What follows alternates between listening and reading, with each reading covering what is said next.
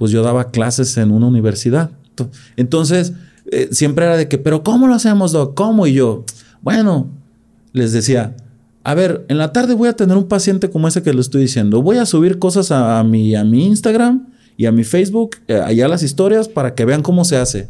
Así empecé. Pues no sé, digo, más reciente con Osvaldo Sánchez, con el Bofo. Con el Bofito. Con, con, el Tilón Chávez, güey. Hasta con Omar Bravo. Con Omar Bravo, güey. y ahora son mis amigos, güey. ¿Quién ha sido el, el, top? el top que has tenido? Yo creo que don Vicente Fernández. Dice, una vez me andaba doliendo una muela. Dice, agarré un cenicero y trácale. Dice, me quebré la muela. Dice, y con eso se me quitó el dolor. Entonces, no sé, mira, por ejemplo, Lenin, lo voy a platicar. Al cabo no se agüita. Este, pues ya, o sea, ya le íbamos a hacer su diseño de sonrisa y pues teníamos que anestesiarlo. Se salió de la clínica. Neta, sí, sí, sí, sí, sí, sí, se salió. Ay, mi doc dice, espérame, deja, dame, dame, dame chance. Pum, se salió de la clínica y ya nos quedamos todos así como de que yo no me imaginaba, no me imaginaba conocer la gente que conozco, tener el respeto y el cariño de, de gente que, que es muy famosa. Viejo, me voy a convertir, me voy a convertir en el odontólogo más famoso de toda Latinoamérica. Te lo prometo. Vas a ver que sí, Doc. Primero Dios así va a ser.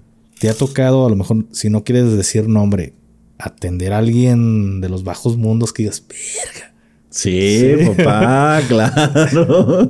Hey, ¿qué tal, banda? ¿Cómo se encuentran? Los saludo a su compa el Gafe 423 aquí trayéndoles un nuevo episodio de este podcast, La cara oculta de...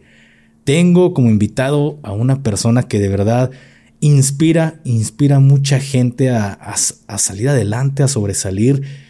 Pues sin más, no quiero arruinar, no quiero espolear, quiero que usted mismo se presente, doctor, el famoso doctor de las estrellas, ¿cómo se encuentra? Doctor Cristian Mejía. ¿Qué tal? ¿Cómo estás, hermano? Gafe 423, eh, un gusto que me hayas invitado. La verdad es que soy fan, soy fan de tu podcast ya desde hace bastante tiempo ahí me, me chuto las, los, todos los capítulos, veo por ahí en todas las redes sociales los shorts, los reels, los todo. Entonces, para mí es un sueño que me hayas invitado, de verdad, te lo digo de corazón, carnal. No, Doc, la neta, usted le echa mucha, mucha humildad. Para las personas que, que no lo conocían, este, usted es un dentista y es famoso porque atiende a muchísimas estrellas. y la neta, pues para mí que esté usted aquí en el podcast es es igual todo un honor, es todo un sueño hecho realidad.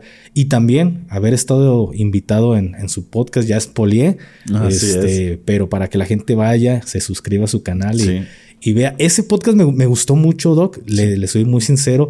De hecho, hace, hace poco hablaba con, con, este, con mi manager y le decía, güey, es que de repente sí me invitan a muchos podcasts y, y a veces entiendo lo que hay, hay personas que en algún momento me han dicho, Doc, dame un poquito de tiempo porque la historia este, ya la tengo bien quemada.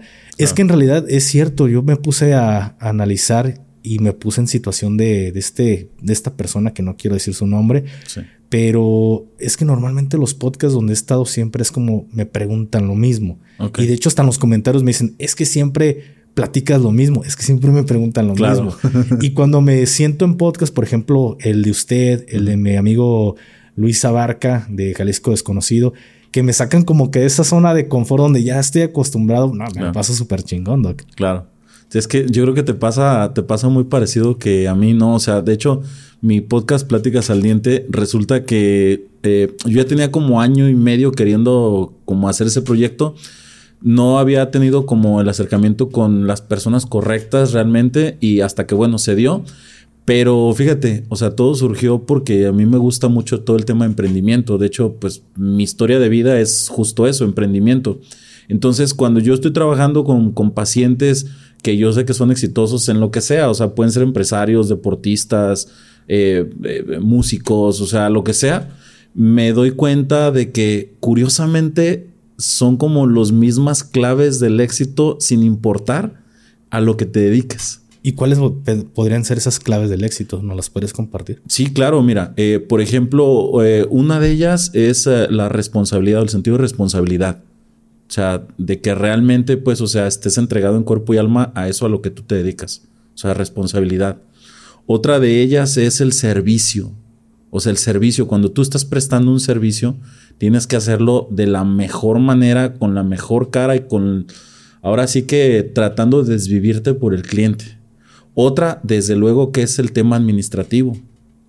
Entonces, de esas tres que ahorita te acabo de mencionar, de hecho, eh, hay un, empresario muy, muy fregón de aquí, de, que es de aquí de la, de la Perla Tapatía, que este, me dijo eso, me dijo, me dijo, para que una empresa sea lo que sea lo que se dedique, este, vaya por buen camino y realmente, pues, o sea, vaya evolucionando, me dijo, eh, tienes que tener estas tres eh, cosas que te acabo de mencionar.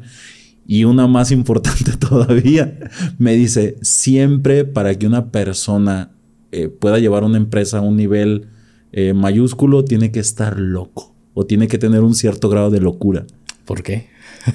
Porque los locos son los que piensan fuera del, fuera de, este, digamos, como de la caja, ¿no? Como se dice. salen de como de este, de esta zona de confort, no les importa, se puede decir de esta forma. Sí, sí, sí, sí. Es, mira, ahorita que dices, hay que estar loco, me acordé cuando estaba en, fuerzas especiales. Eh, nos hacían exámenes psicológicos, Doc. Y en una ocasión me acuerdo que un cabo dice, yo no sé para qué chingados nos hacen exámenes psicológicos si para estar en fuerzas especiales tienes, que, estar, loco, güey. sí, es cierto. Sí, es cierto. Y aún así, pues, es ya te lo sabes, ¿no? Ya tienes como que, ah, A, B, ya sabes más o menos qué contestar. Pero aquel que quiere, no quiere algún curso o algún lugar que no quiera ir, pues simplemente reprueba a propósito del examen y ya te mandan con un psicólogo. Pero hasta le decía, es algo ilógico. ¿Quién en, su, eh, en sus cinco sentidos o en un sano juicio puede decir, vamos a hacer el curso de especiales a que te estén golpeando, te estén gaseando y demás? Entonces, me hiciste como que acordarme de, este momento y es cierto, Doc. Es verdad. Usted se, salió de esta zona de confort. Así es, y realmente, o sea, como tú bien lo dices, Gafe, o sea, bien entendido el término, o sea, sí tienes que estar loco para pensar fuera de la caja.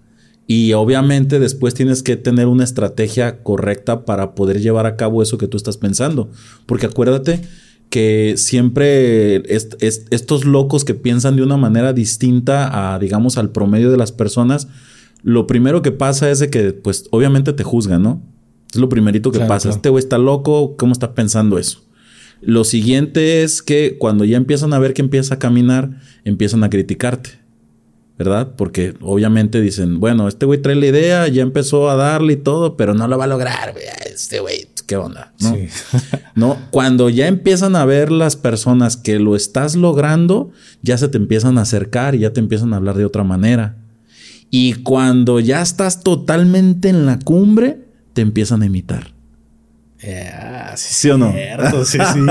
Mira, yo todavía no. No, bueno, se puede decir que he llegado, no he llegado a, la cumbre porque yo no siento que, que, esté muy arriba. A lo mejor, no sé, creo que a mí algo que me haría falta, no sé, tú, tú dame tu punto de vista, es eh, a veces me la creo, pero no lo siento. Claro. Porque puedo andar en la calle y es como si nada. La, gente no me conoce por, por el personaje que tengo.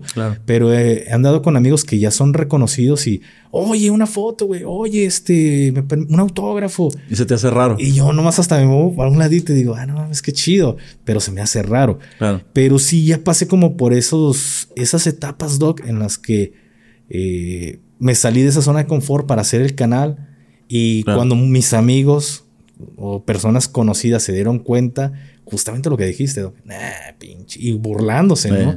Y ya cuando diste como que un pasito más, oye, güey, este, armamos algo, oye, güey, yo también, ¿cómo le hago? Y ahorita, pues sí, he notado que muchas personas tratan de imitar eh, lo que yo hacía o el contenido que hacía anteriormente, que era bloguear la temática militar. Así Entonces sí me sentí como que ahí medio, sí. medio, no sé, caí en te, hizo sentido lo que dije. Sí, sí, me hizo, completamente sentido. Y, te voy, y te, voy a decir otra cosa también fregona, digo, nada más para redondear este, esta idea. Cuando yo estaba en la licenciatura estudiando odontología, un día entro a una, a una tienda y vendían libros. Entonces me encuentro con un libro que se llama La Estrategia del Océano Azul. Ok. Entonces, bueno, ya compro el libro, este, lo leo. Obviamente trae muchas cosas de, de este ¿cómo se dice? De, pues como de mercadotecnia, como de, de, cosas de números, pues que de pronto, o sea, pues tampoco es como que yo, pues, no es como que lo haya entendido así al 100% el libro, Pero la parte más interesante del libro, que eso sí me quedó clarísimo, y por eso se llama la estrategia del Océano Azul, dice que cuando tú entras en un, en un mercado, el que sea, en este caso de podcast o yo de odontología, cuando tú entras en un mercado imitando lo que otras personas están haciendo, te entras en un océano rojo, se dice, como si fuera un océano rojo por una batalla y que hay sangre y, y ahí eh, la única manera en la que tú puedes acaparar este, clientela es bajando tus costos y obviamente reduciendo muchísimo tu, tu este, ¿cómo se dice? Tu, pues, tu ganancia, pues, ¿no? O sea, en cambio, cuando tú llegas con una idea innovadora, cuando eres un loco y sales de la caja y resulta que esa idea innovadora empieza, empieza a dar sus frutos, estás en un océano azul, en donde tú eres el único porque tú creaste un nuevo modelo de negocio. un nuevo concepto. Un nuevo concepto. Después, como ya te comenté, es, obvio que cuando empiezan a ver que un modelo de negocio es, es rentable o es viable, es lógico que empiezan a, empieza a haber este, pues, copias. Eso es muy, muy normal, pues. Eh, y, ahí, ahí, es donde entras en el océano azul. Entonces, curiosamente, fíjate, yo, yo a veces digo, pues, ese libro lo leí cuando tenía yo por ahí de los 21 años, 20 años. Y como que en su momento dije, bueno, lo leí, entendí el concepto y ya. No, no fue como que yo en ese momento dijera, ay, güey, ¿qué quiero hacer? Y eso. Y pues mira que resulta, resulta que sí le hice caso al libro años después. Con lo que estás haciendo hoy en día. Así es, porque si yo te platico, este, mira, pues yo soy originario de un pueblo que se llama Gómez Farías, que está aquí cerquita de Guadalajara, está como una hora y media. Entonces, o sea, yo, mi, mamá es, mi mamá es odontóloga, la odontóloga del pueblo, este, entonces, pues yo empecé trabajando ahí. Después puse, este, puse un consultorio en Ciudad Guzmán. Ahí me asocié con una, una, este, una doctora que en ese tiempo era, era mi novia. Ahí me asocié con ella, este, pusimos ese consultorio en Ciudad Guzmán. Ahí duré, yo creo que como unos cuatro años. Después, al quinto año, me vengo, me vengo a, estudiar, a estudiar la especialidad de prostodoncia. Y pues no manches, ahí fue donde, pum, o sea, todo, o sea, todo cambió cañoncísimo. Porque este, la especialidad de prostodoncia, eh, para darme a entender un poco mejor, es todo lo que tiene que ver con prótesis, o sea, puentes, coronas, o sea... ¿Brackets? todo esto? No, porque los brackets es ortodoncia. Ok. O sea, lo mío es, o sea, desde, por ejemplo, no sé, una persona que no tiene dientes y ponerle sus dientes. O una persona que se le cayó un diente y ponerle un puente. Así. Todo lo que es protésico, por eso se llama prostodoncia. Ok. Pero a mí siempre me gustó la estética dental. O sea, siempre me gustó la estética, siempre, siempre, siempre. Y haz de cuenta que, pues dentro de lo que es la especialidad de prostodoncia, pues también vimos lo que es la odontología adhesiva o mínima invasiva, que es ahorita lo que está muy de moda. Lo vimos. O sea, yo aprendí de eso. Cuando salgo de la especialidad, entro, a trabajar a, una clínica dental, yo como trabajador, y una clínica dental que está este, ubicada en una de las zonas así de, más afluencia de lana eh, aquí en, pues, bueno, en Zapopan. Entonces yo no estaba acostumbrado a trabajar a lo mejor con gente con un de un estrato económico mayor, pues yo vengo del pueblo y pues mis pacientes pues era gente del pueblo. Desde luego que en el pueblo también hay gente que tiene su dinerito, ¿verdad? Pero pues aquí es otro rollo. Sí, es muy diferente. Muy diferente. Entonces, este, pues no manches, güey, me doy cuenta que la neta sí. Me doy cuenta que me desenvuelvo bien, o sea, que, también las personas que, tienen una posición económica un poquito mejor que la de nosotros y eso, este, pues también son buena onda y también es gente linda y es gente, pues, este, que, pues, que, que, que podemos entablar una conversación chida. Y ahí fue donde yo como que empecé a agarrar mi fama, pues, ahí en esa clínica. Este, después salgo de ahí con otros dos amigos a hacer mi primer clínica, ya digamos yo como dueño. Güey, mis tarjetas de crédito las traía al tope porque haz de cuenta que la lana que yo sacaba de la clínica, pues se me iba, pues ya para ese tiempo yo estaba casado, o sea, pues se me iba, para, pues, para los gastos de, de, pues, de la familia, pues de que el carrito, ya sabes, ¿no? Los gastos, los gastos corrientes comunes. Y pues no manches, era acá de que yo con mis socios, de que no, pues ahora tenemos que poner el piso y nos toca de tanto. Y yo, chinga. Y pues, pues metía la tarjeta, güey, metía la tarjeta de crédito y la metía. Y te lo juro, neta, te lo juro que me hablaban a las 4, 5, 6 de la mañana. La gente que debe dinero y que nos esté escuchando sabrá que no miento. O sea, esos vatos, o sea, cuando les debes son, no, son como es una piedra en el zapato. Castrosísimo. Castrosísimos. Entonces me hablaban y todo, pero fíjate, yo siempre dije, no importa, o sea, yo sé que, yo sé que este endeudamiento que tengo es por un proyecto que tengo a futuro. Claro, no, no, no, era como que te lo estabas gastando en el vicio. Ah, exacto, no es que anduviera ahí en los, en los no sé, en, ¿cómo se llama? o... Ajá, o en los casinos. No, no, era, era por un bien. Entonces, bueno, ya cuando por fin construimos la clínica, duramos casi como un año construyéndola, pues íbamos allá a nuestro pasito. Este, después de eso, pues ya empecé ahora sí a pagar como lo de la tarjeta y pues ahí nos fuimos, nos fuimos, nos fuimos, hasta que ya, bueno, pagué y ahí es donde viene la parte interesante, porque yo ya era un especialista en prostodoncia. O sea, yo ya te atendía y le ponía unas placas a una persona, ¿no? un viejito. O sea, ya, ya empezaba a ganar yo mi renombre, ya había pacientes en esa clínica de que te digo, ya gente me empezaba a buscar y sabes, como no, es que yo vengo con el doctor Cristian y todo. Directamente ya contigo. Sí, ya, ya, ya, sí. O sea, que ya vas creando tu nombre. Entonces, este, pues eh, bueno, ya les doy las gracias a esta clínica. Empiezo yo pues mi proyecto nuevo con mis, con mis dos socios, este, con el doctor eh, Javier Vázquez y Alejandro Sánchez, que los quiero mucho. Y este, pues nada, ya empezamos. Y fíjate, en ese tiempo, pues como yo no era que tuviera tantos pacientes, pues yo daba clases en una universidad. Entonces, a veces en las clases yo les decía, ah, pues eh, no sé, este procedimiento de, no sé, arreglar el pedazo de un diente que se quebró y vamos a hacer una resina. Y yo les decía, ah, pues tienen que estratificar así, agregarle la resinita para que hagas ese pedacito de diente parecidísimo o lo mejor posible al diente vecino, para que no se note el cambiazo. El, exacto. Entonces, eh, siempre era de que, pero ¿cómo lo hacemos, Doc? ¿Cómo? Y yo, bueno, les decía, a ver, en la tarde voy a tener un paciente como ese que le estoy diciendo. Voy a subir cosas a, mi, a mi Instagram y a mi Facebook, eh, allá las historias, para que vean cómo se hace. Así empecé. Y empecé a subir cosas, Empecé a subir cosas, empecé a subir cosas, empecé a crear una estrategia, eh, empecé a crear un océano azul.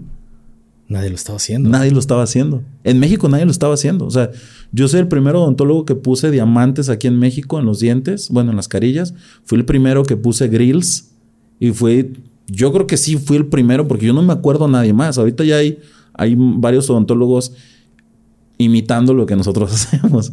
Pero está bien, o sea, para todos sale sol, no hay problema. Pero el punto es de que este, así empecé y, empecé a ver, fíjate, yo lo hacía para los odontólogos, para mis alumnos, para que vieran. Y resulta que me, me empezaba a hablar gente.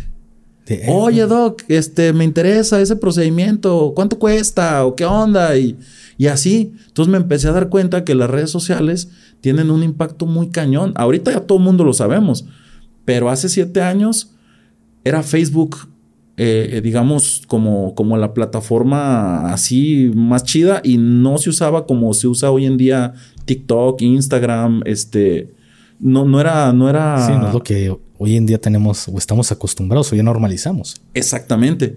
Entonces, pues yo empecé a subir mis casos, empecé a subir, o sea, no sé, como a mí me gusta mucho la estética y me gustan las carillas y el famoso diseño de sonrisa. Y, yo en la especialidad me enseñaron a tomar buenas fotos con cámaras profesionales, con luz, con equipo de iluminación bien, para nosotros documentar nuestros casos. Entonces, todas esas herramientas que yo fui agarrando, digamos, cuando, cuando hice mi formación, las puse luego de una manera que nadie las había puesto. Entonces empecé a subir mis casos de antes y después a Instagram. Incluso, eh, o sea, yo si me voy hasta abajo de mi Instagram, veo mis primeros casos y todo. ¿Y qué sientes, Doc? No manches, o sea, neta, para mí, yo, ha sido un sueño. Ahí donde, donde ya nos hiciste favor también de acompañarnos en, en, donde grabamos el podcast de Pláticas al Diente. Un día llegó un amigo, se, se, este, Pepe o Guadalupe, se llama así el canijo, y es de mis mejores amigos. El güey nunca había ido ahí al DEPA, este, allá a mi DEPA donde grabamos. Sí, claro. El vato llega y lo me dice, no mames, güey. Perdón por hablar así. No, no, no. Aquí estamos. La gente de, la comunidad ya sabe cómo se, cómo se habla. Y, así soy yo. O sea, la neta, así, así como así, así soy, así, así como estamos hablando ahorita. Me dice, no mames, güey, esto es un sueño, carnal. Y yo le dije, sí, carnal, la neta es un sueño.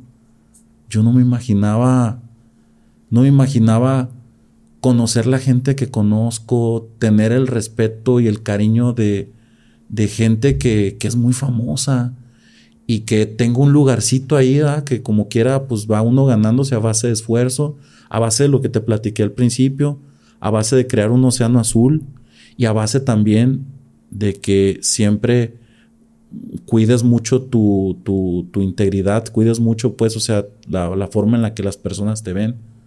Para mí eso ha sido fundamental. Pero también a base de humildad, Doc. Porque también uno se da cuenta de cómo es la gente y dices, bueno, mames, tiene y, es otro pedo, ¿sí me explico? Yo te lo digo en lo personal, de cómo recibes a la gente, cómo tratas, se ve que eres una persona humilde y, atraes también a la gente. Es que, fíjate, eso yo creo que ya viene de casa, güey. O sea, yo creo que, como dicen, la educación y todo sí viene de casa, güey, porque yo, por ejemplo, mi, mi, por ejemplo, la, mi abuela materna, eh, fundó una primaria en mi pueblo. De hecho, yo soy egresado de esa primaria. Ah, sí. De la, rural número 3. Ya, ya, ahí entraste con palancas, ¿no? Simón. Literal. El nepotismo ahí, ¿no? a, todo. sí, yo fui, fui, fui egresado de la primaria que fundó mi abuelita, fíjate. Y mi, mi abue en el pueblo, de hecho, la Casa de la Cultura tiene el nombre de mi abuelita. Ah, porque mi abue fue, mi, mi abue fue una persona que siempre fue muy altruista. Es más, muchos, muchos de las primeras generaciones de profesionistas de mi pueblo, o sea, te estoy hablando de, médicos, este, ya está haciendo calor. Sí, ¿te lo subo o qué? Más bien bájale. Más, bien le bajo, ¿no? sí. Ah, entonces, te digo que de, de, las primeras generaciones de profesionistas en mi pueblo, en Gómez Farías, mi abuelita fue quien los impulsó a que se vinieran a estudiar a Guadalajara y así. Entonces yo traigo como una formación muy cañona en cuestión de, de, de, la cultura del esfuerzo.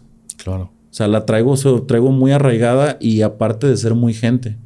Cuando, cuando mi abue falleció, este, íbamos pasando por una calle, digamos, o sea, rumbo al, al, sepelio, y había una fiesta, güey. O sea, una fiesta en la calle, pues en el pueblo. O sea, de que las mesas ahí en la calle y todo.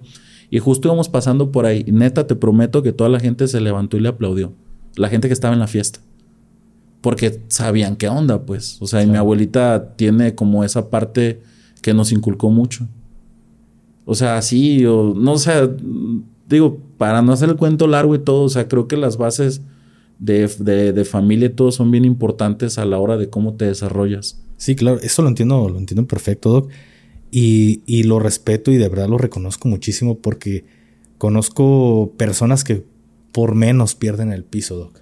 De verdad. Y, y no puedo saber el alcance eh, económico que tienes, pero simplemente el haber grabado en el lugar donde, donde grabamos, dije, no mames, pues soy de Guadalajara y con, conoces cuántos sabes, onda, sabes qué onda. Entonces dices, güey, hay personas que por menos pierden el piso y, y el dog, la neta, pues eres otro pedo. No, pues la, la, verdad, carnal, o sea, de verdad, de verdad, de verdad, o sea, te lo digo, o sea,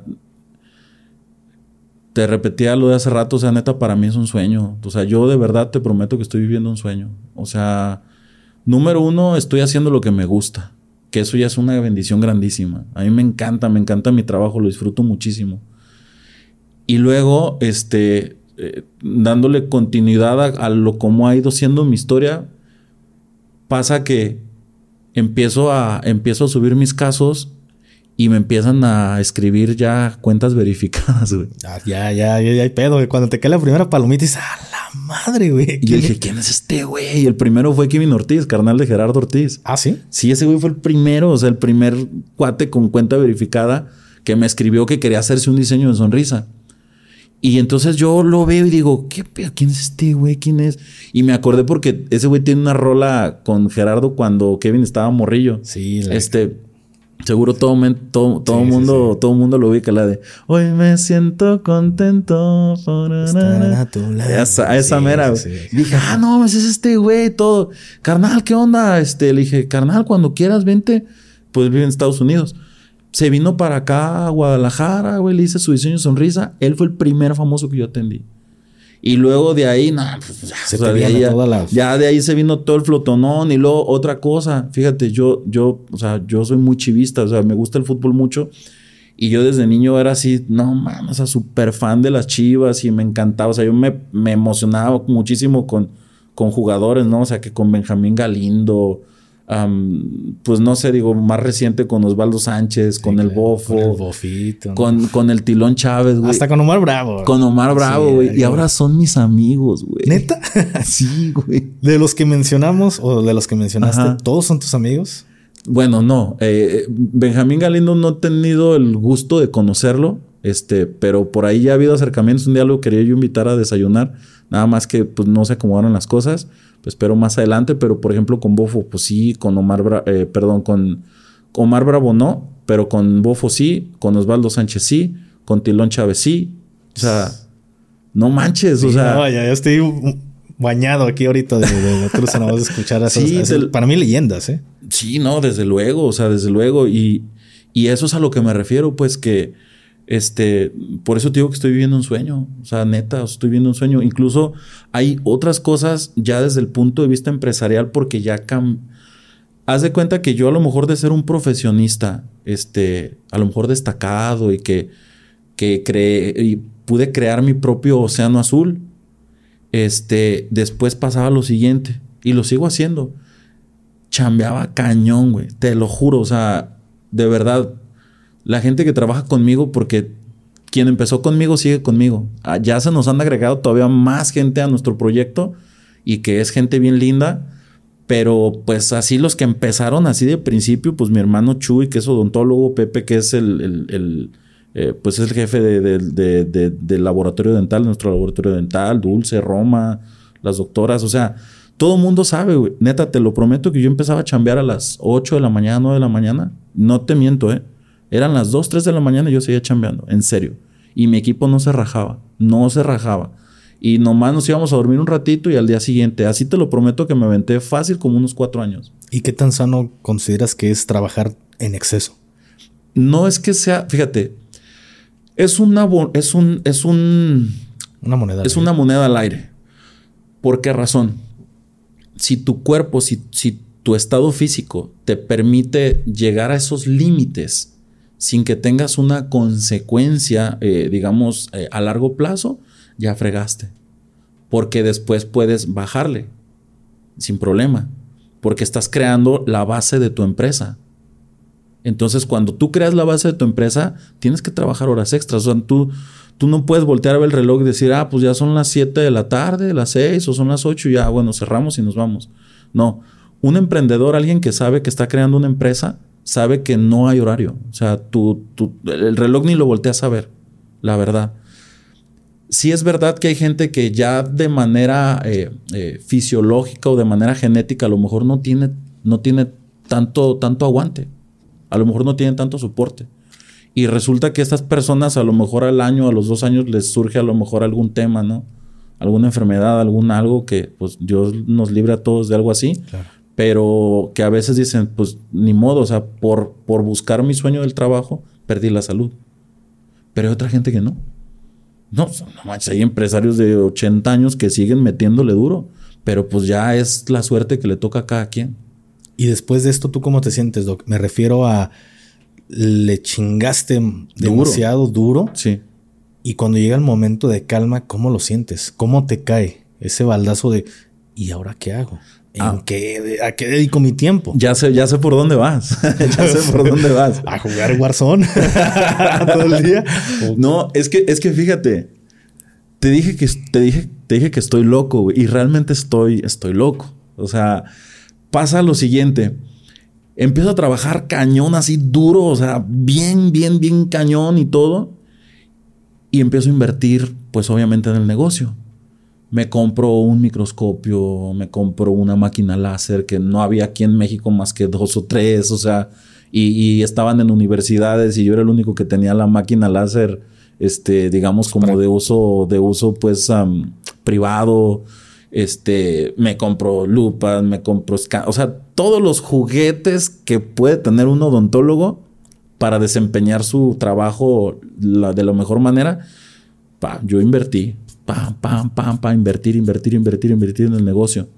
Después invertimos en el laboratorio invitamos de que ahora hay que comprar esta máquina, y ahora esta máquina, y ahora este material, y pa, pa, pa, pa, pa, pa, pa. ¿Qué viene después? Esta es la parte interesante cuando yo empiezo a cambiar también mi mentalidad. Por ahí un día yo escucho, pues para hacer dinero con, con tus manos, pues cualquiera, güey. Cualquier persona puede hacer dinero con sus manos, pero hacer dinero con el cerebro, o con una estrategia o una red o lo que sea, ahí es una cosa diferente. Claro. Entonces, por ejemplo, yo pues tengo muchos de mis, mis, mis excompañeros o maestros odontólogos que, que, este, pues que tienen una vida digna, una vida bien. O sea, sus hijos en buenas escuelas, tienen pues, sus buenas casitas, sus buenos carritos, o sea, tienen una vida bien, lo, lo que sea de cada quien. Pero, pues, sabe, güey, yo estoy loco. O sea, yo dije, es que estas técnicas que yo estoy haciendo, porque esa parte también no te he dicho, como yo empiezo a hacer muchos diseños de sonrisa, muchas carillas, y yo traigo un conocimiento científico muy amplio y muy extenso y muy bueno que, que me, me brindaron en la especialidad de prostodoncia, pues para mí hacer carillas se me hacía pues muy sencillo. Yo, ya lo dominabas. Sí, y aparte pues yo con el entrenamiento para poder hacer reconstrucciones o sea, cañoncísimas de boca y así, pues realmente para mí las carillas era algo muy sencillo. De hecho, quiero decirte algo.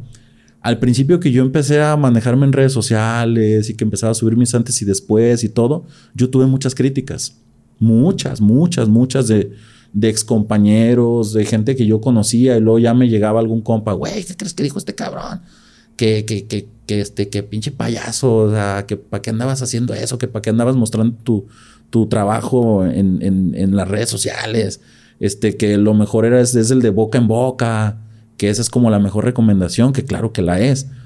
Pero, güey, yo no hubiera crecido como he crecido y no tendría el trabajo que tengo y no hubiera aprovechado las oportunidades que aproveché si no hubiera sido por las redes sociales. Neta. O sea, así. Entonces, en un principio fui muy criticado. Este, de hecho, hasta me agüitaba, güey, la neta, porque yo decía, güey, pues, cabrón, pues, ¿qué les quito? Y hasta me decían carillólogo, güey. O sea, haz de cuenta, por poner un contexto, es como si a lo mejor tú, tú, tú hiciste tu, tu, preparación para hacer un gafe. Sí, sí, Y a lo mejor tú dices, pues yo, yo quiero, no sé, quiero, quiero desempeñar un, un, servicio dentro de lo que es un batallón, el más sencillo. Y que te digan, ah, ese güey, o sea, eres un gafe y andas haciendo eso. Güey, pero yo lo disfruto. andas de bandero y cosillas así, ¿no? Ajá. Pero dices, güey, pero, pero yo lo disfruto, güey. O sea. Y yo, por ejemplo, ahorita mi consulta ya la cerré totalmente a puras carillas. A puros hacer diseño de sonrisa.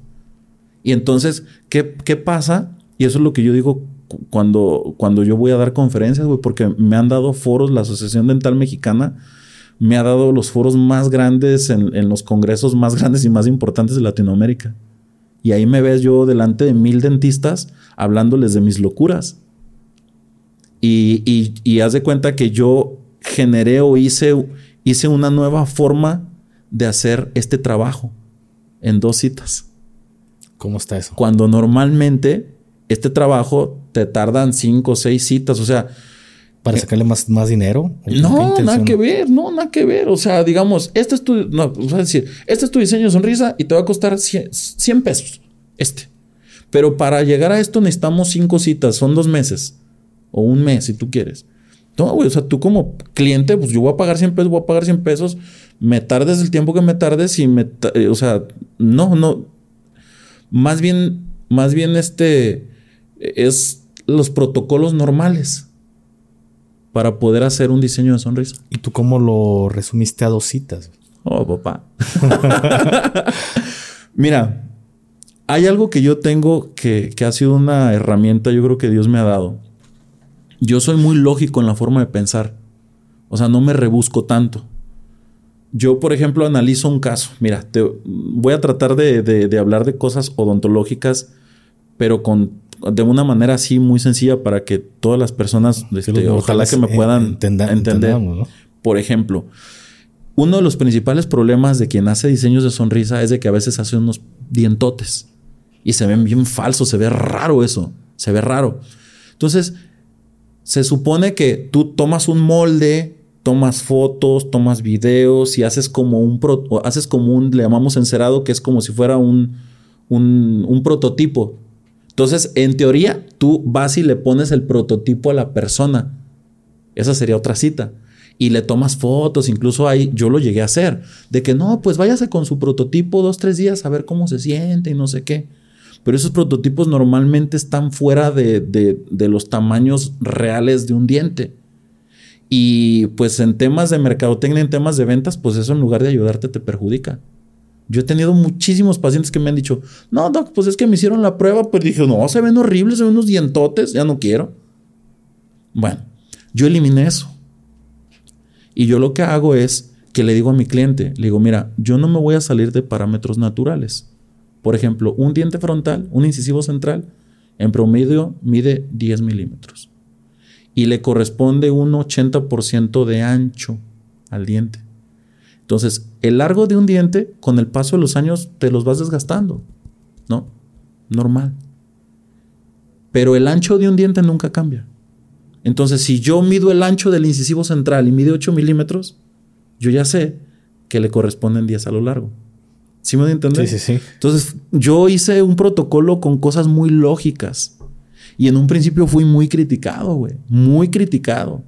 O sea, de que hasta, hasta de que de que a lo mejor era yo antiético. Te lo prometo. Pero después de que ven mis resultados y de que ven cómo hago las cosas y de que yo en dos citas, pa, pa, pa, vámonos, pum, pum, pum, pum, lo hacemos y queda excelente y queda un trabajo que es biológicamente compatible, funcionalmente compatible y estéticamente se ve chingón. Simétricamente ya otro pedo. Exacto. Entonces yo hice mi propio océano azul. Claro. Y luego yo di cursos. Di cursos de, de, mi técnica, de cómo hacerlo, hasta de, de, temas de redes sociales y todo eso. Y hay, y hay odontólogos este, aquí en Guadalajara que también ahí van. Pero pues, o sea, yo les di todo el know-how, pues. O sea, les dije cómo hicieran todo. Después, claro, es el esfuerzo personal de cada quien, porque no es que yo me levante a las 8 de la mañana o a las 7 de la mañana por ellos, ¿no? O sea, ya cada quien hace su propia historia. Así es. Pero ese océano azul yo lo compartí, güey. Neta. Chingón. A mí, a mí esto se me hace muy perro porque a mí, me gusta ver este tipo de historias donde aprendes de, otras personas porque al final de cuentas te sirve como este... es un testimonio de alguien que te dice, a mí me sirvió, güey. Claro. Te puede servir a ti. Te paso mi fórmula, güey. Tú la puedes utilizar igual la puedes modificar. Así es. Y no cualquiera lo hace. Así es. ¿Verdad? Entonces a mí me gusta retroalimentarme con este tipo de contenido porque un ejemplo, Roberto Martínez.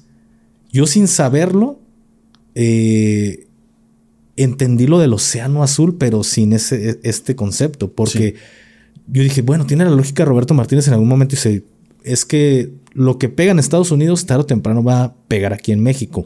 Y si tú eres el primero que lo estás manejando, pues todos después de ti todos van a hacer una copia. Y es cierto, eso volvemos como el océano azul. Cuando yo empiezo a crear mi contenido blog, porque yo empecé blogueando. Ojo, no era el único bloguero, porque ya había dos, dos como mi, mi compadre el MC Razo y, y otro, otro elemento por ahí. Este, ellos ya creaban este, este contenido, pero no había un fuerza especial o un ex operador especial creando blog. Y cuando yo me meto en, en, este, pues en este mundo de las redes sociales, pues fue como que, güey, un gafe nos va a contar su historia y claro, pegó. Claro. Al, al día de hoy, pues se puede decir que soy el creador de contenido en temática militar más grande. Así No me he despegado, pero como tú dices, Doc, hay muchas personas que son militares de mejores este, grados o rangos, como la gente conoce, inclusive podríamos decir que pues con mayor, mayor este conocimiento que el mío y no han pegado igual que yo. y es, cuando empiezan las críticas de que no, que este, y empiezan a soltar su, su cagadero. Pero también en algún momento escuché de Franco Escamilla de cuando a ellos les está yendo mal, es cuando empiezan a criticarte. Hasta que les está yendo igual que a ti o mejor, es cuando le dan el reconocimiento a tu trabajo. Así es. Y en este momento, pues yo pues coincido con, con lo que me ha dicho mi esposa o otras personas, pues el detalle que tú fuiste el primero. Podrá ser el peor, el mejor, intermedio. La diferencia es que tú fuiste el primero. El primero, el pionero, claro. Y eso fue lo que me ayudó a mí a crecer como hoy en día he crecido. Que aparte, pues he estado haciendo colaboraciones con todo el mundo y como te decía hace, hace un rato, empiezas a tener como presencia en todos lados al punto que amigos o compañeros o, oye, güey, te estoy viendo en todos lados, cabrón. pues está sirviendo la, la fórmula. Así es, así es. Sí, pues mira, es que yo creo que ser pionero tiene, tiene sus beneficios. Y esos beneficios siempre van a estar. O sea, siempre, siempre, siempre, siempre. Porque las personas cuando hablan de, de un modelo de negocio, siempre van a hablar del pionero. Este güey fue el que empezó. Sí puede haber alguien que llegue y le dé como ese giro todavía más allá. Sí se puede, claro que sí. O sea, porque pues al final del día cada persona decide qué hacer con sus minutos de vida, ¿no? O sus horas de vida del día a día. Pero sí, o sea, definitivamente es el pionero, tiene, tiene un, tienes un hándicap a favor muy, muy bueno. Entonces, yo, yo, este tío, empecé así, em, empecé a trabajar así durísimo, durísimo, durísimo, durísimo. Y mm, a la respuesta de hace ratito lo que me preguntabas, resulta que pasa, pasa esto. Empiezo yo a cambiar mi mentalidad porque empiezo a, eh, o sea, empiezo a atender empresarios, pues. Empiezo a atender a gente que pues tiene negocios grandes con, mucha gente y todo. Y, y yo dije, güey, o sea, tengo que hacer una clínica y mis odontólogos que están conmigo ya, que tienen 3, 4 años, que ya se saben mi, saben mi protocolo al derecho y al revés, pues ya también es importante darles la oportunidad y también generar empleos, generar oportunidades de trabajo. Y, así fue como este, yo antes vivía allá para, allá para la cima de Zapopan. Y un día iba pasando por ahí cerquita de la casa y veo que se vendía un, un local comercial. Y fui y ya vi cómo estaba el rollo. Oiga, ¿cuánto cuesta? No, pues tanto, órale. Pues, oiga, sí me interesa. Era el último que quedaba este, pues, ¿quieres sacar un crédito hipoteca, o sea, un crédito bancario? ¿Qué onda? Le dije, no, pues dígame, ¿cómo está el rollo? ¿Cuántos meses me dan? Me dieron seis meses. Para pagarlo. Para pagarlo. Y, viejo, yo siempre he sido bien aventado, me vale. Va. Y ya, pum, les di ahí una lanilla que tenía ahorrada y a trabajar, a trabajar duro. Otra vez, como, Otra vez como perro faldero, a trabajar, a trabajar, a trabajar, a ahorrar, a ahorrar, a ahorrar, a ahorrar pues lo logré. O sea, lo logramos, más bien mejor dicho, porque somos un equipo. Lo logramos, pagamos, la, pagamos el local comercial.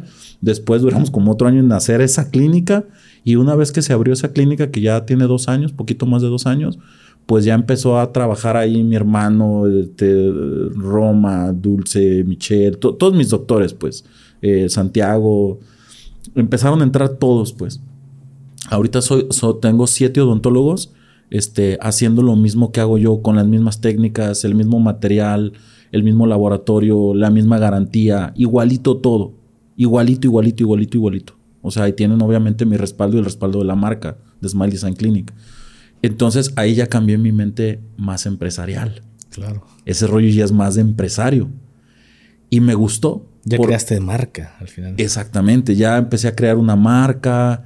Y a mí me gusta mucho el tema del emprendimiento. Me encanta, me encanta ver podcasts, me encanta ver este, cosas que, te, te, dan cosas positivas. Fíjate, hay muchas cosas que te podría platicar que, me han ido marcando. O sea, a lo largo de, de, mi vida empresarial, que es muy joven todavía. Pero muchas veces uno, uno, uno entiende cosas de una manera distinta cuando las lees, cuando las aplicas dices, ah, caray. O sea, sí va cambiando todo. Por ejemplo, algo bien, bien curioso que yo estoy seguro que a la gente le vamos a dejar ahorita la cabeza así como de que qué pedo con eso. Los problemas de dinero no se arreglan con dinero, güey. ¿Cómo los arreglas? Exacto, ahí te va. Pasa esto. Si tú, imagínate que tú, tú, tú conoces dos personas y los dos son tus amigos. Uno de ellos recibe una herencia de 100 millones de pesos. Pero el vato no sabe trabajar, no sabe qué hacer con el dinero y lo único que sabe es gastar. Tiene 100 millones de pesos. Imagínate una herencia de esos que no manches, dénmelos, ¿no? Y tienes otro amigo que no tienen que caerse muerto, güey. O sea, el vato es más, el vato está viviendo en casa por ahí de alguien que le prestaron y, o que lo tienen ahí y así. Pero el vato trae hambre de crecer y trae ganas de crecer. Tienes estos dos ejemplos. Te puedo asegurar que a lo mejor en el lapso de 10, 15 o 20 años, este vato va a estar sin nada de lana y este vato va a ser alguien pasado de lanza. Yo conozco gente así. O sea, gente que dices, güey, neta, vienes de nada. Sí, carnal, de nada. ¿Dónde está la diferencia? La diferencia está en que cada que tú tienes 100 pesos en tu bolsa, ¿qué haces con ellos? Y estás en su madre. La neta. Ahí está la diferencia, güey. Entonces, cuando hay personas, porque obviamente todo mundo tenemos familia que están más acomodados y otros más amolados, todo mundo tenemos así. Entonces, siempre de que, no sé, que tienes tu carnal, ¿no? O tu primo, de que, güey, préstame una lana, güey. Ah, güey, te va, güey. 100 pesos, güey. O de que préstame 500 pesos, ahí está. Y digo, oye, cabrón, pues siempre te estoy prestando, güey, ¿qué le haces a la lana? Unas piedritas, güey. No, amigo, pues es que, pues es que tengo que pagar esto, tengo, pues no me gusta la lana. ¿Sí o no? Sí. Clásico, güey. Es muy clásico eso. Y eso que acabo de decir yo ahorita de que los problemas de dinero no se arreglan con dinero, ahora, ahora ya viene ahora sí la respuesta con todo este contexto que acabo de dar. La educación financiera, güey. Claro. Es importantísima. Y esa educación financiera, desgraciadamente, no nos las dan en las escuelas, güey.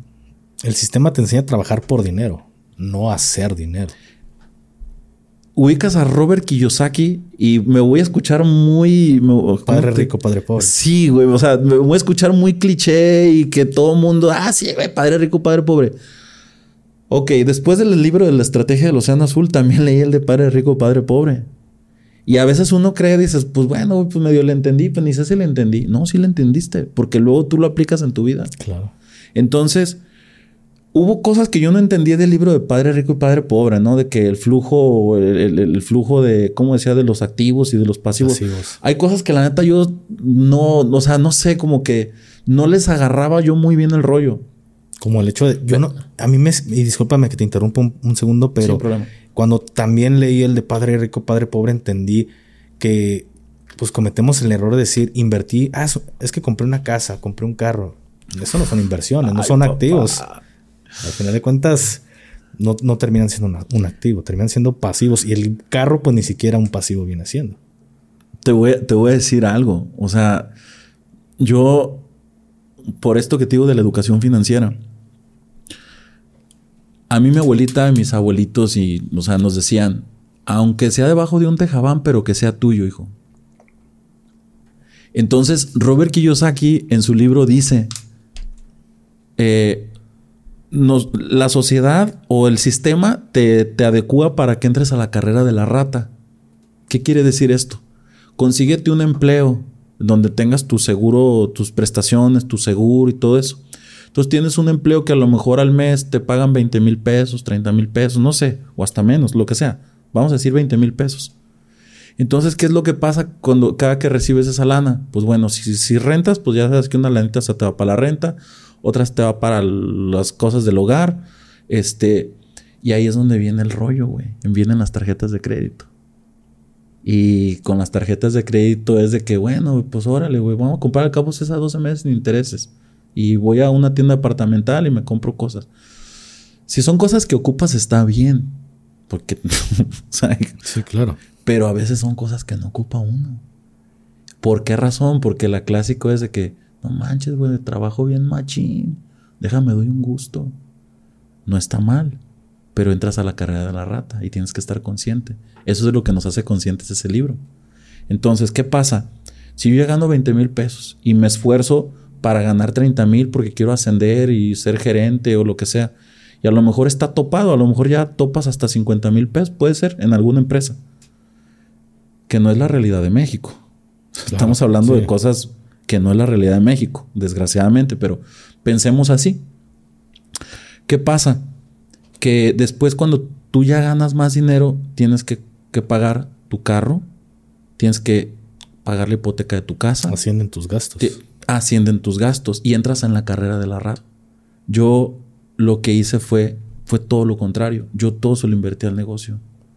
O sea, obviamente, como yo te dije hace rato, o sea, claro que yo decía, pues tengo que vivir y tengo que solventar los gastos de casa porque pues, tenemos que comer, tenemos que vestirnos, tenemos que, eh, pues, ¿sabes? O sea, pero en lugar de yo decir, me voy a comprar una casa. En algún tiempo iba a comprar una, güey. Gracias a Dios no me dieron el, no me, no me dieron el crédito hipotecario porque todavía no era yo sujeto a crédito. Te estoy hablando de cuando yo trabajaba en la clínica esa que yo era trabajador. Fuimos y las casas costaban creo casi un millón ochocientos mil, un millón novecientos mil. Y yo pues llevé todos mis papeles y gracias a Dios no me dieron el crédito. Gracias a Dios no me dieron el crédito. ¿Por qué? Porque si a mí me hubieran dado ese crédito, yo no me hubiera podido salir de esa clínica. Porque yo ya traía, ya, ya hubiera traído un compromiso de pagar tus 19 mil, 20 mil pesos mensuales, veintitantos. Entonces, yo no puedo salirme y emprender. Claro. Porque yo ya traigo una carga. Esa es la carrera de la rata, güey. Ya te quedas sujeto a estar viviendo un estilo de vida que aunque quieras emprender, aunque traigas el no negocio... No te queda dinero. Exactamente. No te queda lana. Entonces ya entras en la carrera de la rata. Que a ver, yo siempre, o sea, cuando yo platico con amigos, todo, porque luego hay gente que me dice, güey, güey, platícame, güey, ¿cómo, ¿cómo le hago? Y así. Yo les digo, mira, a esta vida tenemos que venir a ser felices. Hay gente que es feliz teniendo un horario godín y, y, pues teniendo su tiempo de esparcimiento más a gusto. Por ejemplo, estaba platicando con una paciente de Estados Unidos ahora hace unos días y me dice, no, es que nosotros a las 4 de la tarde, o sea, ya. Claro, empiezan a trabajar si tú gustas a las 7 de la mañana, 6 de la mañana, pero a las 4 se acabó. Y a las 4, o sea, yo digo, güey, no manches, yo un día a las 4 de la tarde, o sea, decir no tengo nada que hacer, wow, ¿qué onda? No, imposible, güey. O sea, yo ya no estoy tan, o sea, sigo obviamente metidazo en el tema de odontología, pero yo ahorita agarro dos casos, tres casos por semana y ya está. Pero el de más tiempo me la paso, este, pues traigo otros proyectos. Tengo un proyecto de música, tengo mi podcast, este, pues obviamente tengo muchísima gente con la que ando tratando de hacer negocios, o sea, es lo que te digo, es muy diferente el, rollo más de emprendedor o, el rollo a lo mejor de pues, ser empleado y no está mal. No está mal ni ser emprendedor ni tampoco está mal ser empleado, para nada. Si tú estás feliz acá, excelente. Eso es lo que yo siempre le digo a las personas. Desgraciadamente, pues, este, a mí me encanta, me encanta el emprendimiento y me encanta arriesgarme siempre trato de hacer como riesgos medidos, pero a veces estoy medio loco y me aviento, pero pues gracias a Dios las cosas salen, pero ¿por qué? Por las, las cosas que yo te decía que son los pilares de un negocio, por el servicio, por la responsabilidad. Te platico un caso.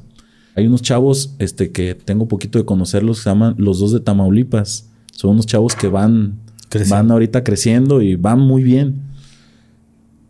La semana pasada, fíjate, ¿eh? la semana pasada, ¿cómo fue? El jueves a las 7 de la tarde les hicimos los moldes. Jueves a las 7 de la tarde de la semana pasada les hicimos los moldes. Y los chavos me dicen, me dicen, no, pues yo creo que nos podemos quedar para el sábado o el domingo. Ah, yo dije, está bien, sin problema. Entonces le digo a mis, a mis muchachos de laboratorio, muchachos, a estas carillas hay que tenerlas para el sábado, en la tarde o el domingo, no hay problema. Bueno, al día siguiente, el viernes, en la mañana, me escribe el chavo y me dice, Doc, discúlpenos, nos tenemos que ir. Y la única manera de que nos entregue el trabajo sería, este, o sea, hoy viernes en la noche a la hora que usted quiera. Porque nos tenemos que regresar, porque tenemos ya, pues, cosas que hacer y eventos y así. Ok, hablo con mi técnico dental, hablo con Pepe. Oye, papacito, así está el rollo, güey. ¿Qué onda? Le damos. No hay bronca. Si tengo que trabajar los extras, le damos. Va. Frego. Entonces ya hablo con los chavos. ¿Saben qué onda? Simón. No más que pues va a tener que ser en las primeras horas de, o sea, después de la medianoche del, del viernes. Me voy al concierto del Urbano Fest con el Secan y con el Darius y con toda la banda, pues con el Santa RM. Ahí andaba Franco Escamilla. Sí, sí. Bueno, fui. Secan y yo somos buenos compas, güey. Fui ya todo el rollo. Este, se acabó el concierto como a las doce y media de la noche, casi una de la mañana. Y a esa hora le escribo a Pepe. Me dijo, ¿cómo van las carillas? Ya están. Va. Empezamos a trabajar a la una de la mañana, papá. A la una de la mañana empezamos a Terminamos como a las cuatro y media o cinco de la mañana del sábado. O sea, ya las primeras horas del sábado. Entregamos un trabajo de un día para otro. No manches. Con Carelli Ruiz fue igual.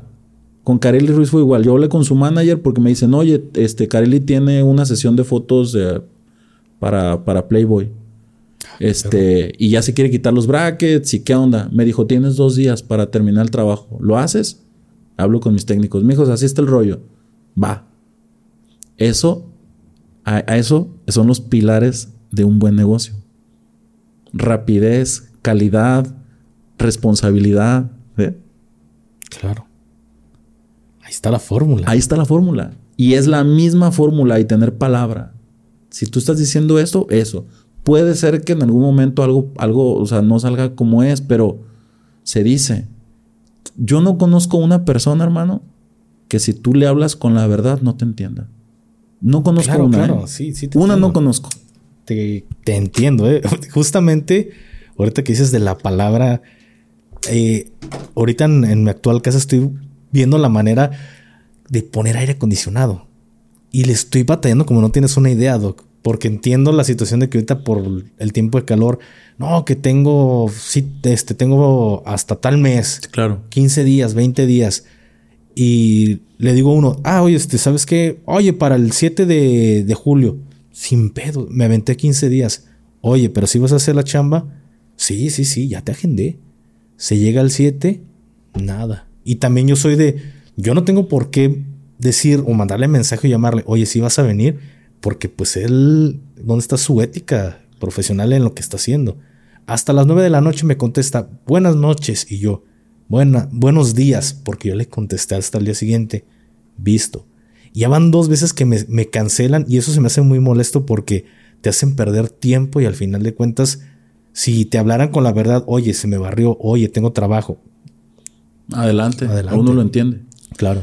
Mira, yo, yo creo que cuando las personas ven a alguien con éxito, poco, mucho, lo que sea, lo más lógico es que digan, ah, ese güey tuvo suerte, o así. No, no, no, no, no, no. O sea, el servicio, o sea, como empresario, el servicio al cliente es lo más importante que tú debes de tener. Claro. Es lo más importante. Y, y ahí es donde uno se explica por qué hay gente que no crece. Hay gente que no crece. O sea, es más, yo tengo este, eh, conocidos, odontólogos, que me dicen, oh, es que ayúdame, es que esto, es así, ok, haz esto, haz esto. No lo hacen. Y cuando yo les digo, te lo prometo, estoy hablando cosas reales, ¿eh? cuando yo les digo, es que la estás regando en esto, se enojan. No, es que yo me jodo, yo me mato, yo esto, y pues tengo derecho a esto y esto. Ok. Yo analizo la vida como como si fueran 10 escalones. Acá está el 1, acá está el 10. Tú debes de saber más o menos en qué, en qué escalón estás. Y en cada escalón hay sus pros y sus contras. Por ejemplo, en el escalón 1 vas iniciando. Yo he estado en el escalón 1. Yo ahorita me siento que estoy como en el 5, 4, 5. O sea, no, a mí todavía me queda o sea, cañón. Sí, sí, sí, para, para las ideas que yo tengo. Yo Viejo, me voy a convertir, me voy a convertir en el odontólogo más famoso de toda Latinoamérica. Te lo prometo. Vas a ver que sí, Doc. Primero Dios así va a ser. Entonces, cuando yo estuve en el escalón 1, y acá está el 10, yo volteé a decir, yo, quiero ir al 10. ¿Qué, ¿Qué, hay en el 1? Fíjate. En el, en el escalón 1 hay poco dinero para gastar. Pero hay más oportunidad de tu tiempo. Porque estás iniciando. ¿Sí? O sea, tienes pros, tienes contras. Claro. ¿Qué hay en el escalón 10 para poner el contexto totalmente diferente? ¿Qué hay en el escalón 10? Hay mucha lana, pero hay poco tiempo. ¿Sí o no? Sí, sí. Así es. O sea, he, visto, he visto, eh, no sé, a, Ricardo Salinas Pliego, que ha estado, ha estado con Roberto Martínez y ha estado pues ahí dando algunas entrevistas con Nayo. Nayo, Escobar, ¿no? Ajá, que me gusta también ver mucho ese podcast, también me encantan estos podcasts. Este, se me hace muy curioso porque, o sea, dice, dice, pues no manches, dice, pues la neta, cuando uno tiene ya muchas empresas y eso, aparte que tienes que aprender a delegar y todo eso, pues la verdad es que andas con tu tiempo en friega, pues. Pero fíjate, hablando de Ricardo Salinas Pliego, pues no sé qué edad tenga, pero debe andar rondando sobre los cincuenta y tantos, tal vez pegando los sesenta, no tengo ni idea, honestamente. A lo mejor le, le puse más o menos, no sé, pero dice, ahorita ya me doy, algo así, dijo, ahorita ya me estoy dando mis tres meses de vacaciones. Qué chido. Qué chido. Qué bueno, pero ya lo puede hacer. O sea, todo en la vida debe tener, en la vida siempre debes de tener un equilibrio para todo. O sea, cuando empiezas a crecer en lo que, lo que estás haciendo y todo, ni todos los halagos, o sea, te los tienes que como creer, ni tampoco todo lo que la gente te está diciendo de que no vales para pura fregada y, y, así. O sea, siempre debes debes de tener siempre un equilibrio, pero siempre bien cimentado tu negocio siempre bien cimentado, bien cimentado en estas características que yo te acabo de mencionar. Atendía a un cuate que es de aduanas eh, hace como un mes, el buen Pedro. Él, él este, trabaja en aduanas y eso.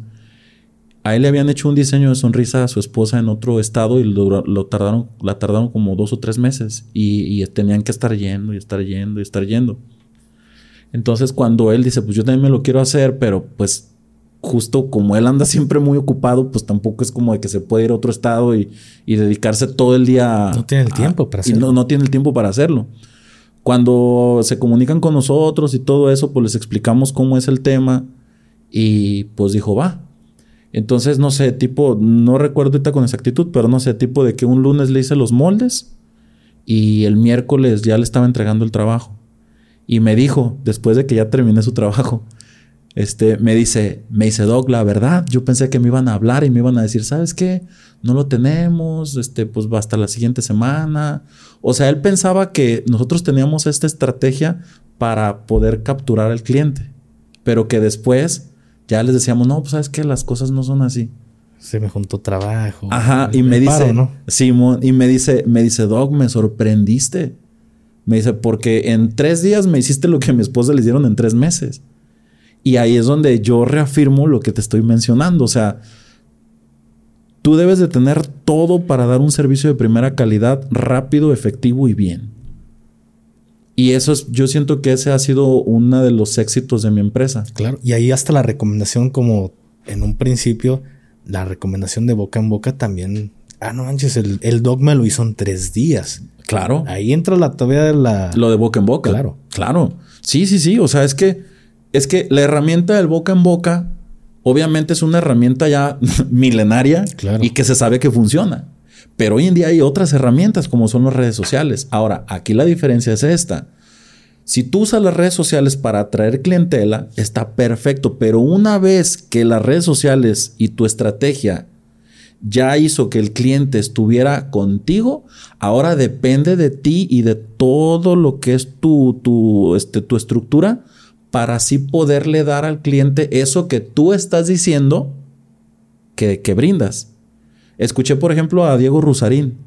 Él dice que decía que la mercadotecnia era el arte de, ¿cómo llama? Era el arte de, de vender menos, pero diciendo que vendes más. No sé si lo dije bien, pero el punto es así. Y pues Diego Rosarín es un cuate que también me gusta ver. Me gusta, o sea, me gusta cómo piensa el cuate y todo eso. Pero hubo mucha gente que se molestó con eso que dijo. De hecho, el Master Muñoz fue uno de los que. Que se molestó. es que la frega que se metieron ahí, ¿no? Este ¿no? Que, que, dice Diego, me avergüenzo de, esa, de ese debate que tuve con Muñoz. Ajá, sí, sí, sí. Pero fíjate, volvemos a lo que yo digo. O sea, para mí todo tiene que tener un equilibrio. Me gusta lo que dijo Diego y yo digo, ok, yo quiero demostrarme a mí que no, que efectivamente lo que yo estoy mostrando en mis redes sociales y en todo lo que es mi publicidad, que eso es lo que realmente recibe el cliente. O sea, yo me desvivo para que tenga congruencia una cosa con la otra.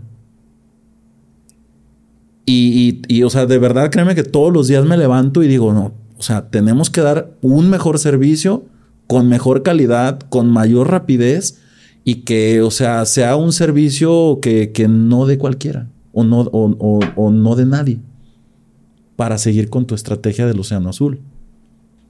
Está muy padre y de, y de hecho me dejas bien picado con que tengo que leer ese libro. El libro de la estrategia del Océano Azul. Tengo que leer, sí, lo voy a leer a huevo. De hecho me, me encanta leer, entonces es de los próximos que me voy a estar aventando. Mm. Fíjate que ahorita que hablabas de, de famosos, me gustaría preguntarte también, ¿cuál ha sido, porque no podemos negar que hay como esos niveles de, de famosos de decir, ah, pues traje a tal, a, traje a tal, güey. Claro. ¿Quién ha sido el, el, top? El top que has tenido. Yo creo que don Vicente Fernández. Ah, lo tuviste, tuviste. Sí, sí qué chingón.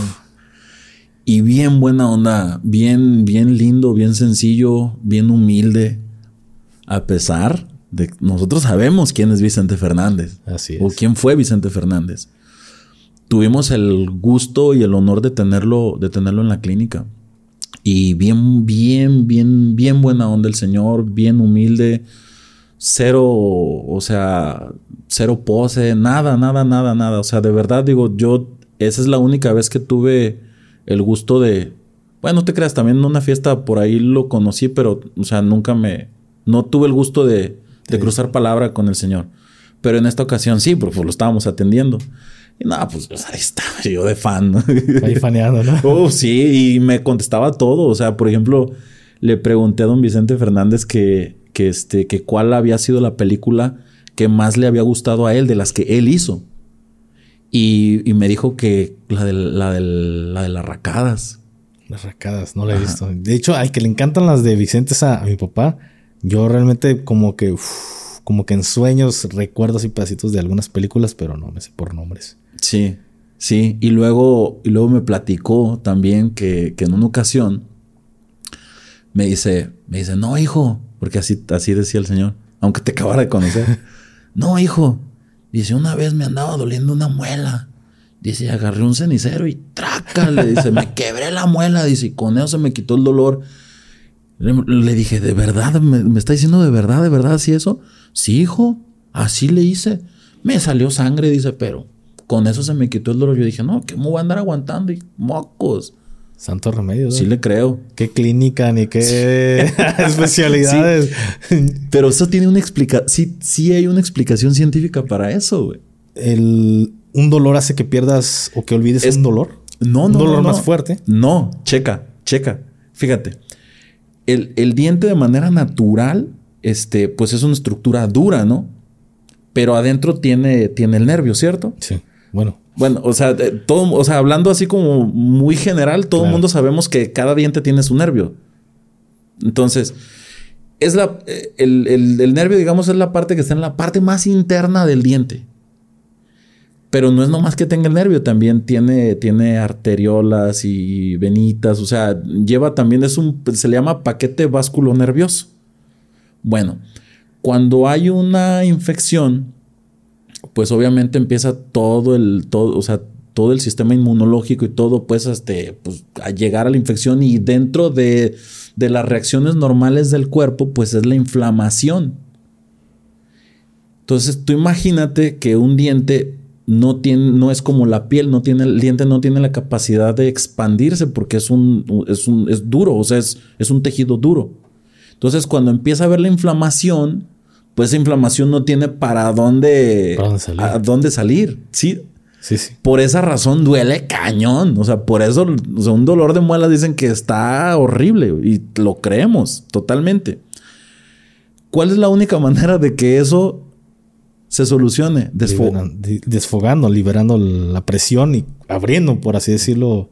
¿Sí, no? sí, así es, así es. Así tal cual lo acabas de decir. Entonces, ¡pac! ¡pum! Se quebra la muela y todo. Obviamente se expone el nervio. Y eso se expone el paquete vasculo nervioso. Pero te garantizo que duele menos. que tener esa presión ahí que no tiene para dónde hacerse. Ya como quiera, en la mañanita vas con el dentista, ¿no? sí, pues ya, mira. Sácamela. Me di con un cenicero, ¿no? Sí. No, qué chingón. ¿Y quién ha sido, por así decirlo, el más eh, bueno, no cobarde, pero el que más le da ¿Más miedo. Collón? Sí, el más collón. Híjole, creo que se andan dando un tiro entre Eric Aragón, el, mi compa Codiloco, y Lenin Ramírez. ¿Ah, sí? ¿Por creo qué? Que, creo que, creo que, creo que Eric y Lenin Ramírez han sido los más collones, güey. Pero tampoco los juzgo, papá. O sea, la verdad te voy a decir algo. Los hombres somos más jodones con el dolor que las mujeres. Eso hasta pues, genéticamente así ya venimos, pues. Entonces, no sé, mira, por ejemplo, Lenin, lo voy a platicar, al cabo no se agüita. Este, pues ya, o sea, ya le íbamos a hacer su diseño de sonrisa y pues teníamos que anestesiarlo. Y el cabrón se salió de la clínica. Neta, sí, sí, sí, sí, se salió. Ay, mi doc dice, espérame, cabrón, espérame, deja, dame, dame, dame chance. Pum, se salió de la clínica y ya nos quedamos todos así como de que, ¿qué onda? y ya, o sea, ya al final sí regresó y ya le hicimos su anestesia, todo bien, pues. Yo lo que, lo que más miedo me da, la neta, lo que más culo es la anestesia. Claro. Pero duele que digo, ay, eso. Pero es que sabes que más bien es por la zona en la que trabajamos. Porque te voy a decir algo. Las agujas son pequeñitititititas. Y luego otra cosa también importante. O sea, a medida que tú vas depositando las gotas de anestésico, pues se va anestesiando. Entonces, si se hace despacito, con cuidado, o sea, dándole su tiempo, pues no digo que no sientas el piquetito, porque claro, ¿verdad? Pero no es como de que, ¡ah! yo siento más bien que es, obviamente, el miedo al odontólogo por todo el rollo que, que, que, que has escuchado de historias de los abuelitos y así, o de que Nada más, eh, me han platicado un montón de historias de que no, y sin anestesia, y el doctor se le apalancaba ya la muela y así, hasta, y ni me la pudo quitar. Y ahí me tuvo como cinco horas. O sea, puras historias de terror de odontólogos. Claro. hoy no. O sea, hoy en día, hoy en día la odontología está muy avanzada. Muy, muy avanzada. O sea, Neta, yo creo que si hay una persona que el procedimiento le dolió, pues yo creo que el dentista sabe qué rollo, está en la época de la canica, porque no, ya ahorita los, los procedimientos son muy amables. Este, obviamente tenemos medicamentos de que podemos echar mano de ellos para estar a gusto. O sea, no, o sea, no, realmente el tema de la anestesia, créeme que créeme que si no tuviéramos tal vez toda esta información que nos hace sentir ese miedo, te lo aseguro que... Pues yo siento, ¿sabes qué, Edo? Que si fue dolor y no fue información, porque oh, en cuanto me metí en anestesia, yo sí... Y créeme que yo soy de canalizarme yo solo, inyectarme yo solo. O sea, que no, le, tengo, no le tengo miedo a las, a O sea, en tu experiencia realmente sí fue la anestesia. Sí, fue la anestesia, me dolía No, pues han de haber usado un pinche sable, güey. han de haber usado un sable. No, no, fue una experiencia fea. Y te digo, yo soy de canalizarme, inyectarme y no me da miedo. Yo mismo lo puedo hacer. Claro. Pero cuando sentí que entró, el piquetito sí sentí como que le besó, ¿no? Pero. Pero luego ya. Cuando entró la anestesia dije, ay, joder. O a lo Mira, también pudo haber pasado que te han de haber depositado la anestesia muy, muy rápido. También pasa. O sea, sí, vámonos, pues claro, o sea, no manches, obviamente el tejido empieza ya. Sí, sí, sí, o sea, debe uno de tener hasta tacto para eso. Y esos, volviendo al tema del negocio, esos son detalles pequeñitos, pero que hacen una enorme diferencia. Claro. Así no vuelves y dices, no mames, me dolió un chingo. Claro, no, o sea, así me quedo. no me dolió, pues vuelvo a visitar. Exacto. aquí me, bueno, me, permíteme hacerte otra pregunta, porque ahorita me has hablado de estrellas, de famosos. ¿Te ha tocado, a lo mejor, si no quieres decir nombre, atender a alguien de los bajos mundos que digas, verga? Sí, papá, claro. ¿Cómo ha estado esa situación? ¿Puedes decir nombres o no puedes decir nombres? No, pues obviamente no puedo decir nombres, pero, pero sí, claro, claro. Mira, pasa lo siguiente, y, yo digo, yo, yo sé que incluso parte de lo que ha sido el desarrollo de tu podcast es tocar ese tipo de temas, ¿no? Fíjate que no es muy común que los toque, ¿eh? Desde que yo inicié el podcast, dije, lo menos que pueda preguntar de crimen organizado. Sí, sí, sí. Entonces ahorita me surge porque sé el nivel que tienes y digo, sí.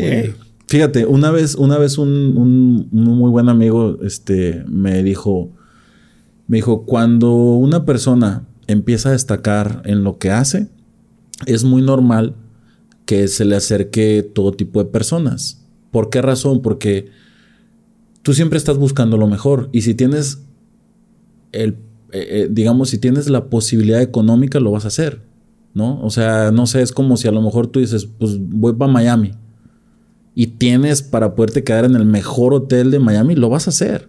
Claro que lo vas a hacer. Y entonces ese hotel pues tendrá que dar el servicio. Sin, sin miramientos, ¿no? O sea, sin ver si a lo mejor es un cantante, si es un político, si es... O sea, la persona simplemente, él como ser humano, quiere ir al mejor lugar, a adquirir un servicio de calidad. Entonces, en un principio yo la verdad, pues te soy honesto, sí como que me asustaba, ¿no? O sea, yo decía, chale, güey. Luego porque uno escucha historias, ¿no? De que no, güey, luego no le quedó bien y, y, ya se lo andaban ahí fumando, ¿no? Sí, sí, por eso te pregunto. En cosas de cirujanos plásticos. Yo he escuchado muchas historias de esos cirujanos plásticos, güey. Entonces, obviamente, pues uno dice, güey, ¿qué onda? O sea, pero la verdad, hasta el día de hoy, yo te puedo decir que, yo te puedo decir que, mm, mm, pues siento que me ha ido muy bien. Ya, digamos que ya no me asusto porque yo entiendo que esas personas quieren recibir un servicio de calidad. Y como yo brindo ese servicio de calidad, es normal que, que me pidan el servicio te repito, o sea, yo tengo políticos, tengo deportistas, tengo empresarios, tengo actrices y actores.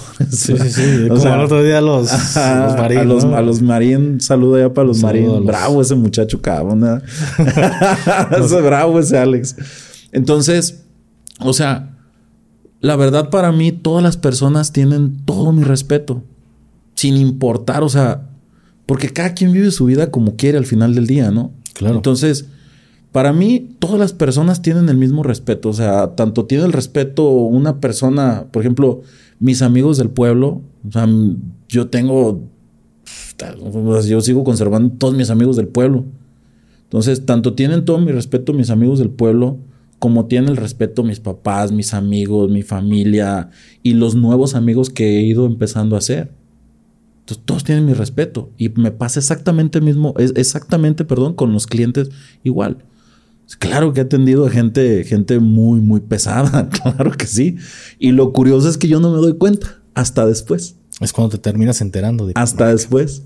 O sea, yo más o menos veo el rollo, ¿no? O sea, más o menos veo y digo, ah, ok, pero pues yo no pregunto nada. O sea, yo pues a mi chamba y ya, ¿no? Y, y los trato, como te digo, o sea, he aprendido a tratar a las personas como lo que son, como personas. Como personas. Como personas. Y, eso yo siento que ha sido algo muy bueno que, que, este, que, que he tenido, pues.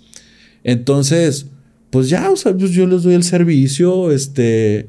Eh, luego ya resulta que a lo mejor al final ya cuando me agarran confianza, por ejemplo, una vez, una, una vez uno de ellos me dijo, me dijo, mi doc, pues yo también soy famoso. Así te dijo. Así me dijo.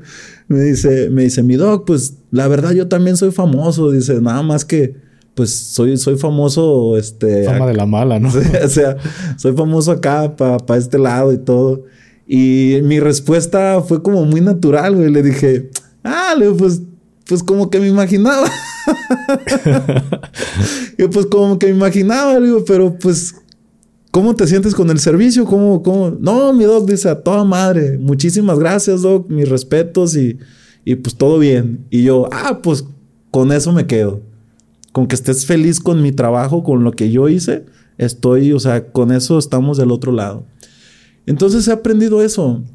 He aprendido eso y, y vaya, o sea, sí, sí, sí, la verdad este, he atendido a gente muy pesada. pues qué chingón y qué, huevos, ¿no? Porque, no, el otro día platicaba con un amigo y veo que de repente está en un lugar donde hay un chingo de gente de, este tipo. Entonces le digo, güey, ¿qué pedo? ¿No te da miedo? Pues sí, me da miedo, pero es parte del trabajo, me dice el güey. Yo, no mames, pues qué chido, ¿no? Pero la neta, qué valor para trabajar sabiendo que puede, puede reventar un pedo en este caso. Pero a lo mejor en lo tuyo es un pues es algo ya más controlado, ¿no? Sí, pues es que acá conmigo, o sea, Pues es que yo siento que acá, pues es un, simplemente es un servicio profesional que yo presto. Y ya. O sea, se acabó. O sea, más de eso, pues no. O sea, ya. Para, para mí es eso. O sea, estoy prestando un servicio. Pues, pues, a mí, ¿qué me importa lo que se dedique la gente, no? O sea, yo, yo estoy dando un servicio y pues yo no soy quien para decirles, ay, ¿por qué te dedicas a esto? ¿Y por qué esto? Y porque no, pues, pues cada quien sabe su rollo. Y, y este, de nuevo volvemos a lo mismo. Yo creo que mientras haya un respeto, o sea, eso está bien, pues está bien que yo atienda pues, a quien tenga que atender, pues hay un respeto. O sea, no, no pasa absolutamente nada. Pero sí, me dejaste ahorita, me dejaste acordándome de todos los personajes. No, ya vi que tus ojos se voltearon para un lado y dije, no, ya, ya no, empezando a recordar. Sí, sí, Esos tragos amargos de aceite, ¿no? Doc, pues ya para concluir con, este podcast, me gustaría preguntarte, ¿qué se viene para el, el doctor Cristian Mejía? Pues mira, muy buena pregunta porque lo que estamos haciendo es impulsar la marca, o sea, mi marca Smile Design Clinic, la estamos impulsando este, a toda la República Mexicana. O sea, ese es como uno de nuestros proyectos a, mediano plazo. Eh, estamos ya sobre eso. Eh, obviamente la idea es seguir creciendo y ofreciéndole a, la sociedad mexicana un servicio de odontología de primerísimo nivel, o sea, a nivel mundial, de primerísimo nivel, pero a nivel mundial. Y después, fuera del país. Qué chingón. Doc, a lo mejor, bueno, ahora sí la última pregunta. ¿Qué tan accesible es un, servicio contigo, Doc? Mira. Digo, porque tenemos los diferentes niveles. Sí, mira, Igual también una muy buena pregunta. Creo que mi servicio es tan accesible como la gente lo quiera. ¿Por qué razón? Porque yo soy una persona que si yo veo que alguien de verdad, o sea, de verdad, de verdad, de verdad, desea algo y lo veo que sí hace el esfuerzo por eso, yo me encanta ayudar a la gente. Te lo prometo y la gente que me conoce, que está al lado mío, no me deja mentir. A mí me gusta mucho ver que la gente logre las cosas y, si yo puedo ayudarles con eso, claro que lo hago. Y te lo digo porque, porque ya lo he hecho. O sea, mi servicio obviamente pues no es económico. Desde luego que no es económico por todo el, por todo el equipo que tengo, por, por toda la trayectoria, por la experiencia, por un montón de cosas. Pero por ejemplo, o sea, yo tengo un servicio, ¿no? Yo, yo, yo, el odontólogo Cristian Mejía tiene un servicio y tengo este costo. Y luego tengo a mis siete odontólogos que tienen un costo menor al mío. ¿Sí? Entonces, es exactamente lo mismo, nada más no lo hago yo. Pero tienen toda mi garantía y todo mi respaldo y, y estamos ahí para la gente. O sea, que si quieren algún detalle o lo que sea, lo resolvemos sin problema. Incluso ha habido ocasiones en las cuales este, ha habido clientes que se atienden con mis odontólogos y que les dicen a mis odontólogos, oye, pero yo todos quiero que el doctor cheque, que vea que todo esté bien y todo. Voy. A ver, ¿cómo está? Sí, hasta a veces hasta me pongo los guantes. A ver, ahorita te ayudo, pa, pa, pa, pa, para que el, cliente se vaya feliz. Y luego también tengo otro tipo de, de, personas que a lo mejor son no de todos los recursos, pero que tienen ganas y que de verdad lo quieren hacer. Y ahí yo analizo y yo veo, yo digo, mira, esta persona le veo como que de verdad, o sea, quiere, es un tema que lo trae ahí, que le está echando ganas, porque pues obviamente la gente te platica. Y yo un montón de veces, de veras, un montón de veces yo les he dicho, vente para acá. Ah, pum, pum, pum, pum, pum, pum, pum, ya está. Que nomás paga el puro laboratorio, vámonos recio no pasa nada, porque yo veo las ganas que tienes. Y yo creo que ese tipo de detalles son, em, eh, son bendiciones. Tanto bendiciones para quien lo recibe como para uno. Y no es que uno lo haga por querer recibir una bendición, pero Dios no se queda con nada. O sea, el universo no se queda con nada. O sea, tarde o temprano te lo devuelve. Es muy bonito. O sea, lo platicábamos allá en el, en, en el podcast de Pláticas Saliente. O sea, cómo cómo Dios no se queda con nada y el universo te regresa las cosas y, Y eso está bien chido. Pues entonces, a la pregunta en específico, ¿qué, qué, tan, qué tan accesibles son mis, son mis servicios? Créemelo que sí lo son. Créeme que sí lo son. Cuando yo veo que de verdad alguien quiere, sí lo son. Yo he platicado, o sea, en Instagram yo tengo un montón de pláticas con personas que me mandan fotos de sus dientes. Oye, Doc, pero es que así, así, así, no te preocupes. Este, vamos echándole ganas, este, tú ve, porque también me gusta que la gente se esfuerce. Claro. O sea, bueno, no te creas, ha habido unas ocasiones en que yo veo, veo y digo, ah, pum, vente ya. Pero hay otras ocasiones en las que yo también veo, yo quiero que la gente se esfuerce. Entonces le digo, ok, mira, a ver, este, de aquí a dos meses tú date la recia, organízate así, así, así, así, y, quiero ir viendo tus resultados. O sea, que realmente eso que te estás, esas metas que te estás poniendo, pues que las cumplas. Y si es así, es como un premio. Va, vente. Ya, ya está, listo. Vaya, vayas a disfrutar de la vida y, y reviéntela todavía más. Qué chingón. Qué chingón, Doc, la verdad. Mis respetos porque eres una, una chulada de persona. Lo digo, ah, lo digo, de corazón porque se ve. Te, he tenido el gusto de conocer malas y buenas personas a lo largo de, de mi vida.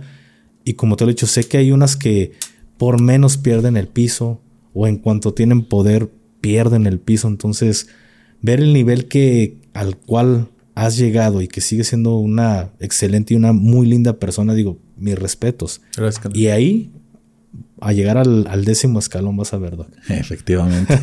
Muchísimas gracias. Y este tipo de podcast me encanta porque pues pasan las fórmulas para la, llave y la clave del éxito que hay personas que tú lo sabes, Doc, que Mm, lo sé, pero no lo transmito. Claro. Porque piensan que, como bien lo dijiste hace un rato, para todos sale el sol. Piensan que al compartir la fórmula se les acabó la chamba, pero si eres, haces las tres fórmulas o los, los tres pasos que nos platicó el doc, mientras sigas con lo mismo, siempre vas a estar arriba. Siempre vas a estar arriba. Muchísimas gracias y gracias a todos ustedes por haber llegado hasta este punto. Ya saben, las redes sociales de mi invitado estuvieron apareciendo a lo largo de todo el video. Y si son ahí huevonazos como yo, pues ya les dejo directamente el link para que le piquen y, lo, y pasen directo a, a consumir el contenido de mi buen amigo, el doctor Cristian Mejía. Y pues nada, nos vemos hasta el siguiente episodio. Hasta la próxima. Bye.